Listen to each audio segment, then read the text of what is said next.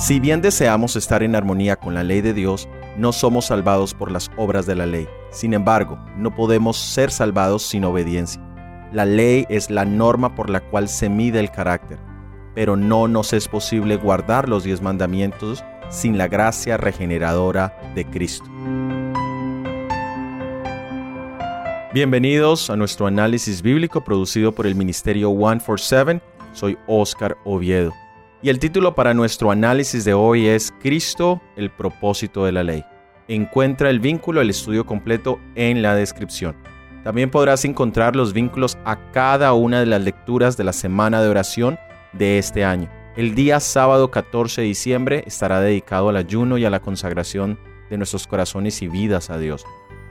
También tenemos la oportunidad de presentar ofrendas de agradecimiento a nuestro Dios por el año que ha transcurrido. En los dos últimos análisis hemos analizado pasajes de las epístolas de Pablo que suelen ser difíciles de entender en la temática de la ley y el Evangelio. Hoy vamos a ver otro pasaje que suele ser mal interpretado y este es el que encontramos en el libro de Romanos capítulo 10 versículo 4. Porque el fin de la ley es Cristo para justicia a todo aquel que cree. La palabra fin en el griego es la palabra telos y en algunas versiones se traduce como terminación, en otras como fin o meta. En otros idiomas la palabra telos se traduce como objetivo, lo que significa que Cristo es la meta o la intención de la ley. Debido a que el término puede tener más de un significado, en todos los casos es necesario entender la palabra a la luz del contexto bíblico. ¿Qué enseñaba Jesús con respecto a la ley? ¿Que él era su terminación o su fin? No. Leamos en el libro de Mateo capítulo 5 versículo 17. No penséis que he venido para abrogar la ley o los profetas. No he venido para abrogar, sino para cumplir. La meta de nuestro Salvador Jesucristo, su objetivo o fin no era eliminar o abolir la ley, sino cumplirla. Él era el cumplimiento de la ley ceremonial, que era la sombra del sacrificio que expiaría nuestros pecados, y a la vez Él sería nuestro ejemplo para vivir vidas que no transgredan la ley de Dios. Hay dos pasajes que nos sirven de ejemplo para ilustrar el uso de esta palabra. El primero lo encontramos en el libro de Santiago, capítulo 5, versículo 11. He aquí tenemos por bienaventurados a los que sufren. Habéis oído de la paciencia de Job y habéis visto el fin del Señor que el Señor es muy misericordioso y compasivo. Si tomamos esta palabra como el final de algo, parecería decir que fue el fin del Señor o su terminación. Pero en su definición de objetivo o meta entonces vemos cuál era la meta y el objetivo de Dios en la vida de Job. También tenemos en la primera epístola a Timoteo capítulo 1 versículo 5 pues el propósito de este mandamiento es el amor nacido de corazón limpio, y de buena conciencia y de fe no fingida. En este es mucho más claro, y es la misma palabra en el original. Dice pues el fin o objetivo, meta o propósito de este mandamiento es el amor nacido de amor limpio. Es propio recordar que no existe ningún conflicto entre la ley y la gracia, o entre la ley y el Evangelio. La ley es el estándar de Dios sobre lo que es bueno y lo que es malo. Es la regla que me permite ver si he caído de su gracia, si he quebrantado sus requerimientos. Y el Evangelio son buenas nuevas de salvación del pecado. La primera epístola de San Juan, capítulo 3, versículo 14, define el pecado como la transgresión o la violación de la ley. La ley y el Evangelio no están en ningún conflicto, al contrario, están en una comunión mutua. La ley es válida por la misma razón que el Evangelio es válido. Si la ley no fuese válida hoy en día no habría necesidad de ningún tipo de Evangelio. Tanto la ley como el Evangelio vienen de Dios. Y qué bendición que como cristianos no estamos llamados a aceptar uno y rechazar el otro. Los diez mandamientos están para buscar la herida en tu corazón. Están para mostrarte dónde está tu verdadero problema. La ley ceremonial era la sombra del remedio por eso Jesús es el fin, es el objetivo, es la meta de ambos. Miremos en la epístola de Pablo a los Romanos en el capítulo 9, los versículos 30 al 33. Pues, ¿qué diremos? Que los gentiles que no seguían justicia han alcanzado justicia, es a saber, la justicia que es por la fe. Mas Israel que seguía la ley de justicia no ha llegado a la ley de justicia. ¿Por qué? Porque la seguía no por fe, mas como por las obras de la ley, por la cual tropezaron en la piedra de tropiezo. Como está escrito, he aquí pongo en Sión piedra de tropiezo y piedra de caída. El que creyere en ella no será avergonzado. El apóstol Pablo viene presentando la verdadera razón por la cual los gentiles han sido aceptados en el plan de salvación y el por qué los judíos han sido rechazados.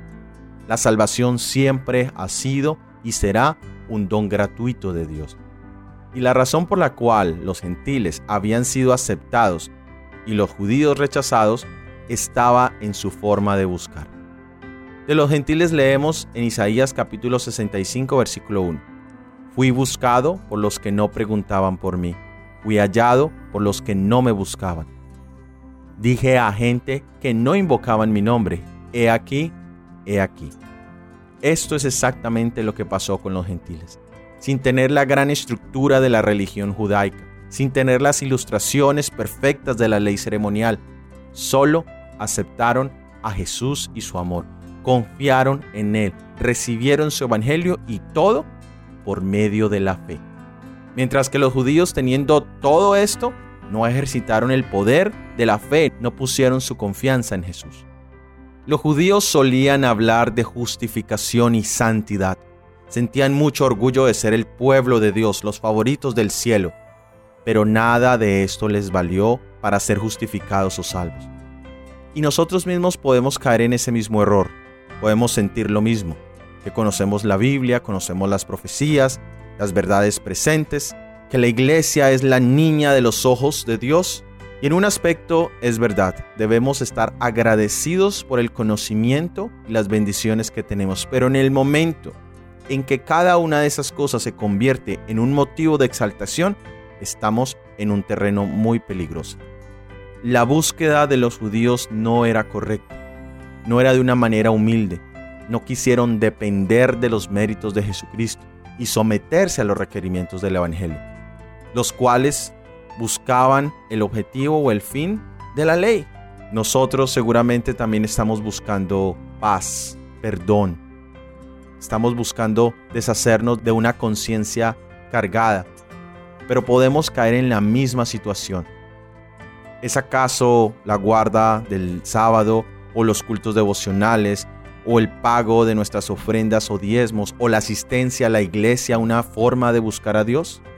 Mi pregunta es, mi hermano, mi hermana, ¿lo has encontrado? ¿O has encontrado un gran orgullo en tu corazón al ver cómo los demás no son tan fieles y tan buenos cristianos como lo eres tú? Todos estos elementos tienen un objetivo y fin y es llevarte a Jesús. Y si no lo hacen, estamos igual que los judíos quienes pensaban que las cosas en sí eran la meta final. Me gustaría leer del libro Deseado de todas las gentes, páginas 246. Una religión legal no puede nunca conducir las almas a Cristo, porque es una religión sin amor y sin Cristo. El ayuno o la oración motivada por un espíritu de justificación propia es abominación a Dios. La solemne asamblea para adorar, la repetición de ceremonias religiosas, la humillación externa, el sacrificio imponente, proclaman que el que hace estas cosas se considera justo, con derecho al cielo, pero es todo un engaño. Nuestras propias obras no pueden nunca comprar la salvación. Sigamos leyendo en el libro de Romanos, ahora el capítulo 10, versículos 1 al 3. Hermanos, ciertamente la voluntad de mi corazón y mi oración a Dios sobre Israel es para salud, porque les doy testimonio que tienen celo de Dios, mas no conforme a ciencia, porque ignorando la justicia de Dios y procurando establecer la suya propia, no se han sujetado a la justicia de Dios. Aquí vemos las buenas intenciones del apóstol Pablo para con los judíos demuestra sus buenos deseos, deseos de salvación de la ruina temporal y de la ruina eterna. Pero no es la típica oración presuntuosa o de solo positivismo que a veces vemos en el mundo cristiano cuando se ora por una persona. Porque no puede haber salvación en medio de la incredulidad. Nuestro Salvador Jesucristo dice que Él vino a salvar a su pueblo de sus pecados, no a salvar al pueblo en sus pecados. Ni Dios, ni Pablo, ni nosotros debemos desear la muerte del pecador, sino que proceda al arrepentimiento y a la salvación. Los judíos que eran sus acérrimos enemigos, ahora Pablo da un buen testimonio de ellos, ya que su oposición al Evangelio era en base a un principio de respeto supremo a la ley de Dios y de Moisés, y él lo reconoce como algo positivo. Pero el apóstol Pablo también muestra la naturaleza de su incredulidad, y era el no querer someterse a los términos de Dios para su salvación. ¿Y cuál era la causa de su incredulidad? La ignorancia de la verdadera justicia de Dios. Nuestro error en general es cuando desconocemos el carácter de Dios cuando no conocemos sus verdaderos principios y propósitos, cuando no entendemos qué está haciendo en nuestra vida, eso nos puede llevar a gran confusión. En la vida de los judíos, la ignorancia de ese conocimiento era la causa de su incredulidad y también el orgullo de su propia justicia. Era una opinión inflada de sí mismos y cuántas veces nosotros caemos exactamente en el mismo error tenemos opiniones agigantadas de nosotros mismos.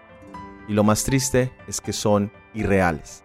Leamos en el libro Profetas y Reyes, página 524. Como nación, el pueblo de Israel, aunque deseaba el advenimiento del Mesías, estaba tan separado de Dios en su corazón y en su vida que no podían tener un concepto correcto del carácter ni de la misión del Redentor prometido en vez de desear la redención del pecado, así como la gloria y la paz de la santidad, su corazón anhelaba tener liberación de sus enemigos nacionales y recobrar el poder mundanal. Esperaban al Mesías como conquistador que quebrase todo yugo y exaltase a Israel para que dominase todas las naciones. Así había logrado Satanás preparar el corazón del pueblo para que rechazase al Salvador cuando apareciera. El orgullo que había en el corazón de ese pueblo y sus falsos conceptos acerca del carácter y la misión del Mesías les impedirían pesar con sinceridad las evidencias de su carácter de tal. Ahora la pregunta es para nosotros, ¿cuál es nuestro objetivo al buscar las cosas de Dios? ¿Buscamos solo la mano de Dios y sus bendiciones? ¿O estamos buscando su rostro para conocerle? para saber cuál es su carácter. Tal vez ni nosotros mismos podamos dar respuesta a esta pregunta, pero Dios sí la sabe. Y aunque Él la sabe, nos sigue permitiendo estar aquí, en búsqueda. Pero hoy nos hace un llamado para que reflexionemos, para que busquemos en nuestro corazón si realmente entendemos cuál es el carácter y cuál es la misión de Dios en el mundo y en nuestros corazones cuál es su meta, cuál es su objetivo. Hemos sido liberados de la condenación de la ley para poder obedecerla y para servir en la misión más grande de este mundo, que es la salvación de almas. Quiera Dios que el propósito de tu vida cristiana sea conocer y amar más a Jesús y que el propósito de tu vida, si no lo ha sido en este 2019, lo puede hacer en el 2020, sea el de salvar almas para el reino de Dios. De esta manera hemos llegado al final de este episodio del análisis bíblico. Para la próxima semana tendremos el análisis bíblico titulado La ley es como un espejo. Recuerda suscribirte y si ha sido de bendición este análisis, por favor compártelo con al menos una persona. Déjanos tus opiniones en los comentarios. Que Dios te bendiga. Amén.